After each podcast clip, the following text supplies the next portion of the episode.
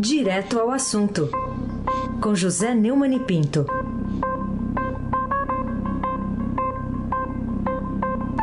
Oi, Neumani, bom dia. Bom dia, Raíssen Abac. É, é, Almirante Nelson e o seu transatlântico no Suez. Laís Gotado, Moacir Biasi, Clã Bonfim, Emanuel Alice Isadora, bom dia. Melhor ouvinte, ouvinte da Rádio Eldorado, 107,3 FM. Aí sem abaque, o tríplice coroado. Vamos começar falando das autoridades que reagem à ameaça do ministro da Defesa Braga Neto contra as eleições, como destaca a edição de hoje do Estadão. O, o Neumann, para você, qual vai ser o efeito prático dessas reações contra esse eh, eventual alto golpe militar? É, as principais autoridades do, do Judiciário, do Legislativo e do Executivo reagiram com dureza às revelações do Estadão, mas por enquanto dureza retórica, né? a respeito da ameaça do general Walter Braga Neto à realização das eleições é, soberanas, diretas e com decisões democráticas dos poderes e não dos canhões. Por se a, a, proposta do voto impresso não for aprovada pela Câmara. O recado foi dado por um interlocutor do ministro ao presidente da Câmara, Arthur Lira.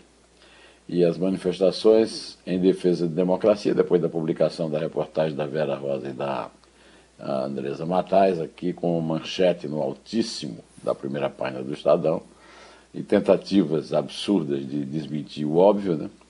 as manifestações somaram uma série de convocações para que o chefe das Forças Armadas preste esclarecimento sobre as denúncias. O vice-presidente do Tribunal Superior Eleitoral, Edson Fachin, disse que o sistema eleitoral do país encontra-se desafiado pela retórica falaciosa, perversa do populismo autoritário e que não é de espantar que um líder populista deseje criar as próprias regras para disputar eleições. O ministro Dilma Mendes, do Supremo Tribunal Federal, afirmou que nas instituições democráticas do país não há espaço para coações autoritárias armadas. Os representantes das Forças Armadas devem respeitar os meios institucionais do debate sobre a urna eletrônica. Política é feita com argumentos, contraposição de ideias e, sobretudo, respeito à Constituição. Na nossa democracia, segundo Dilma Mendes, não há espaço para coações autoritárias armadas. O mínimo, o mínimo que se podia esperar dos presidentes dos poderes, dos três poderes, principalmente do executivo, disposto a recuperar o poder e a força, seria a demissão do ministro golpista. A rigor, também seria recomendável prendê-lo por indisciplina e traição à pátria Tamada. Esperar isso é esperar um pouco demais, mas que era necessário que isso acontecesse. Numa democracia de verdade, de vergonha, isso teria acontecido ou iria acontecer? Ah, isso era. Aí sem abaque, o craque. Ainda sobre esse assunto, queria que você comentasse aqui com os nossos ouvintes também o, o editorial de hoje do Estadão, a gente ouviu há pouco aqui a versão radiofônica, os espasmos de um governo fraco e também artigos importantes da, da Helene Cantanhede e do Fernando Gabeira. Os espasmos de um governo fraco é o título do editorial, tem chamada de manchete na, no portal do Estadão e chamada na primeira página do jornal, é claro. O, no, na edição do jornal editorial não tem linha fina, mas na, na edição do da, da internet tem. Com ameaça, Jair Bolsonaro confirma definhamento político, algo que nenhum arreganho travestido de advertência militar é capaz de reverter o editorial diz que ao Centrão, que agora dispõe de dedos e anéis, não interessa a crônica baderna bolsonarista.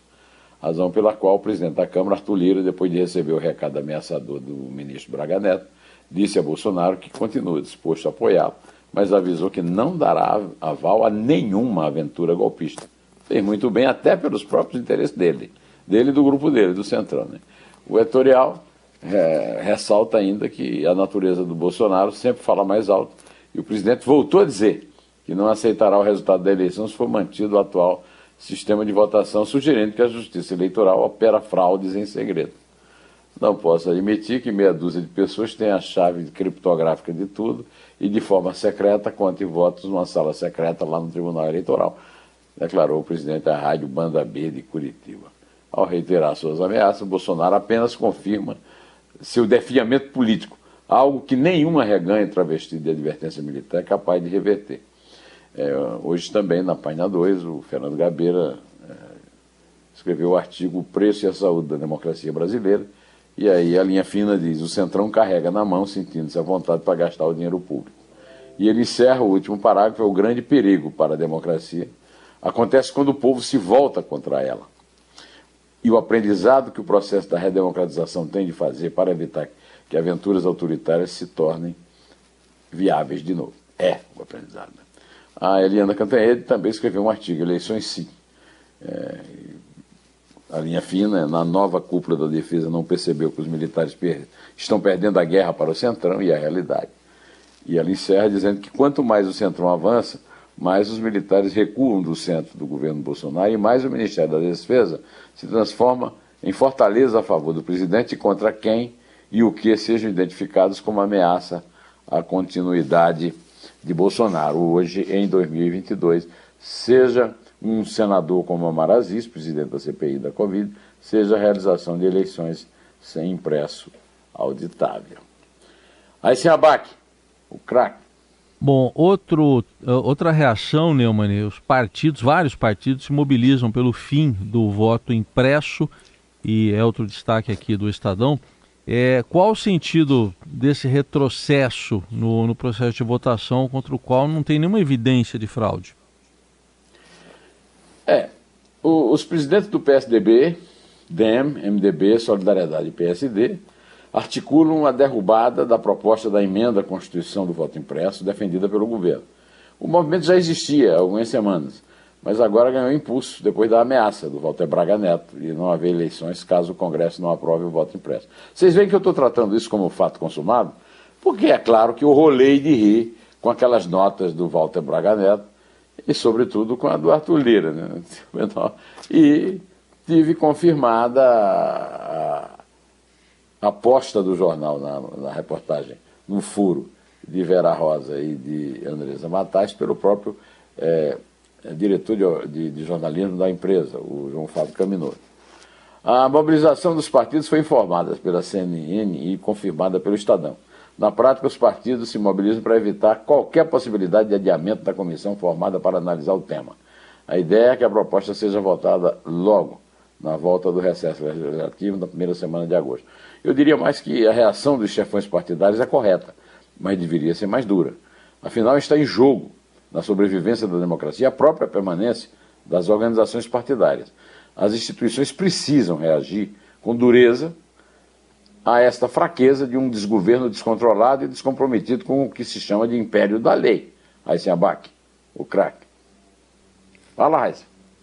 Muito bem. Uh, ô Neumann, eu queria que você falasse também num caso que está chamando a atenção, é, que é bem estranho. A deputada Joyce Hasselman fez um relato de hematoma, não só relato, né, tem fotos, né, de hematomas e fraturas e acionou a polícia legislativa. É, como é que você vê esse caso aí? como grave, muito grave, gravíssimo. É, não nos esqueçamos a interferência das, do escritório do crime e da milícia mais antiga do Rio de Janeiro, que é a milícia do Rio das Pedras, no assassinato de Marielle Franco. Ah, os bolsonaristas, os fascistas, têm grande predileção para agredir mulheres porque são frágeis. E a deputada Joyce Halsman, que foi ex-líder que foi líder do governo Jair Bolsonaro no Congresso, está com diversas fraturas e hematomas espalhados pelo corpo e não sabe dizer ao certo como os ferimentos ocorreram. Joyce disse que acordou domingo no chão de seu apartamento funcional em Brasília, no meio de uma poça de sangue, com frio e muitas dores no corpo.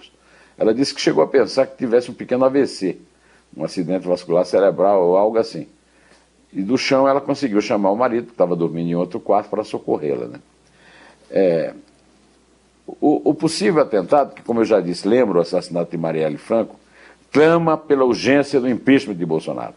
O que é que os cidadãos de bem, se é que ainda há algum no comando da República, estão esperando para segurar o gatilho assassino dos inimigos da vida e das liberdades. Eu estou aqui falando com você diante do meu computador e está entrando aqui uma chamada da, do blog do Noblar dizendo o seguinte: cuide-se, Lula, para não ser alvo de um atentado, alerta Flávio Dino. Olha, eu acho que é o caso de prestar bastante atenção, porque essa gente perde, perde completamente o, poder e o controle, enquanto que os que têm o poder continuam mamando nas tetas e não agem como deveriam agir para afastar essa bandidagem miliciana e do escritório do crime no poder republicano. Aí se abaque. O craque. Muito bem. O, o tríplice coroado. Muito bem. Neumann, está uh, confirmado, né, o Ciro Nogueira, o senador Ciro Nogueira para o Ministério da Casa Civil. E vamos lá, já que está confirmado, o que, que você espera de, de prioridades aí de Ciro Nogueira à frente da nova pasta que ele vai assumir? É, o Globo está dizendo que ele vai assumir com duas missões. Né? Uma é vencer a resistência no Senado à indicação do advogado-geral da União, André Mendonça, para o Supremo Tribunal Federal. É, eu, eu, esperava que o Ciro Nogueira aproveitasse para criar uma, uma extensão do Mobral da época da ditadura do militar lá no Supremo. Né? Porque o André Mendonça não é apenas uma pessoa é, de duvidosa credibilidade e de baixo conhecimento jurídico. Ele é um semi-analfabeto. Né? A outra é construir um acordo e uma solução técnica para o fundo eleitoral de 6 bilhões de reais. Quer dizer, você veja a que propostas se dedica o chefão do, do, do, do, do Centrão na quarta, no quarto mandato, digamos assim, de chefe da Casa Civil. Né? As rápidas passagens do Ciro Nogueira pela CPI da Covid dão ideia da sua inépcia do desinteresse total dele pelos mínimos conceitos republicanos. É a adoção definitiva do vem a nós e a nossa república nada, né? Quer dizer, eu até sugiro que ele mande instalar na, na bandeira, é, no lugar do Ordem e Progresso. Aí se abaque, o tríplice coroado, o líder do Campeonato Brasileiro. Muito da bem. Série A. Bom, para Série A. Série A. Só vale Série A. Só vale Série A. Bom, para fechar, queria que você falasse de um personagem importante para nós aqui da Rádio Dourado, do Estadão, da TV Estadão também, que já esteve, estivemos juntos, nós três, em várias ocasiões e programas, né, Neumann? Você, ele e eu no rádio e na TV Estadão, falando do professor Roberto Romano, que morreu ontem aos 75 anos de idade e é mais uma vítima da Covid. E é mais um pedaço da minha vida está sendo desafiado pelo novo coronavírus. Viu? Que coisa absurda esse, essa, essa pandemia. Alberto Romano tinha 75 anos, era filósofo, escritor e professor. Morreu de complicações decorrentes da, da corrida e, segundo o Instituto do Coração, ligado ao Hospital das Clínicas da Universidade de São Paulo, onde ele estava internado desde o dia 11 de junho.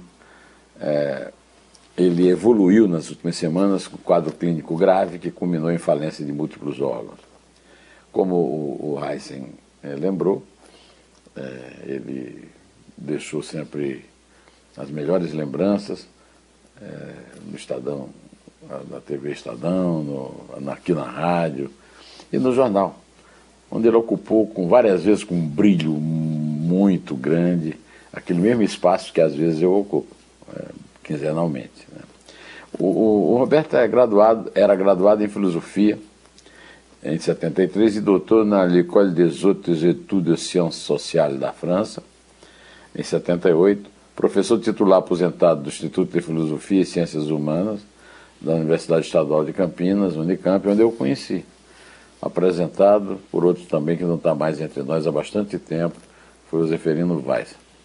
Ele escreveu livros como Razão de Estado e Outros Estados da Razão, Brasil, Igreja contra Estado e Conservadorismo Romântico, Origem do Totalitarismo, entre tantos outros.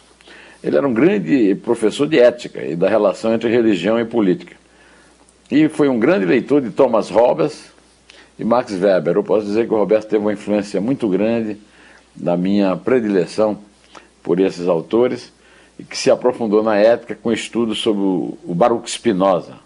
Ele ganhou o prêmio Jabuti né, em 2015 com Newton Cunha e o Jacob Ginsburg com a tradução Spinoza, obra completa, volumes 1 a 4. Eu choro muito a morte do professor de ética, do filósofo, do brasileiro digno, do republicano, mas também do amigo, do meu querido amigo, daquela, daquela luz que é, se fez presente na minha vida, na vida da Isabel, na vida da Arthur, e também me solidarizo muito com a companheira dele, a mulher dele da vida inteira, a professora, um, um ícone das ciências sociais no Brasil, a professora Maria Silvia. Maria Silvia, um beijo, mesmo nessa pandemia, um abraço comovido, muitas lágrimas pela ausência que muito vai fazer falta para nós. É isso. Bom, assino embaixo, só queria ressaltar que ele conseguia aí, numa conversa, numa mesma conversa, ele conseguia aí, de uma lembrança dele da, de uma tortura durante a ditadura, a falar de culinária árabe. Ele falava, ele falava dos dois assuntos assim, de um extremo ao outro, na mesma conversa. Boa... E com sempre de um jeito manso, do jeito que ele escrevia, manso, é, aquele, aquele jeito de caipira do interior do Paraná que ele era e que ele não abandonou nunca durante a sua vida. Ele foi sempre fiel e leal à sua vida, aos seus princípios e à República que está sendo jogada na lama mesmo, como é o título de um livro meu em que eu já escrevi sobre a influência dele. Roberto, toma conta de nós, vai. Vamos lá, então vamos para o fim de semana, né, Neumann? Segunda-feira tem mais. Segunda-feira você vai estar com a Carol aqui de volta das férias e eu vou para as férias, tá bom? Carol vai estar. Você vai, vai, vai, vai passar férias é. aonde? Eu, eu estarei no home ócio. Home ócio. Isso. Estará no home ócio. O né? home ócio, isso. Eu, eu, eu, nem consigo isso, porque eu tenho um filho de dois anos. Ah, Olha sim. que invenção. É. nem consigo o ócio. Aí é o, Olha. aí é o papai tendo que cuidar aí, mas é, é uma lembrança boa para a vida inteira, que você já tem três, vai ter a, tá tendo a quarta agora, a lembrança. A vida inteira. É, é eu aí. tenho, eu tenho uma coisa, rapaz, ele essa, ontem ele teve um dia de gargalhadas, aí eu estou com todos os meus problemas vão para o espaço, porque a gargalhada do meu filho, dos meus filhos, dos meus quatro filhos, mas agora desse que vive comigo, com dois anos, é, é muito especial. E eu desejo isso para você. As gargalhadas do Arthur para você nesse fim de semana, para todos os que estão nos ouvindo, para o Almirante, para a Laís, para todo mundo aí, tá? Até assim segunda. Seja até quando? Dia quanto? Comigo, Setembro? 16 de agosto. Não, 16 ah, de agosto estamos aí. Tá 16 bom? de agosto. E, e para os outros aí, que tenham um bom fim de semana e até segunda. Então vamos lá. É três. É dois. É um. Em pé.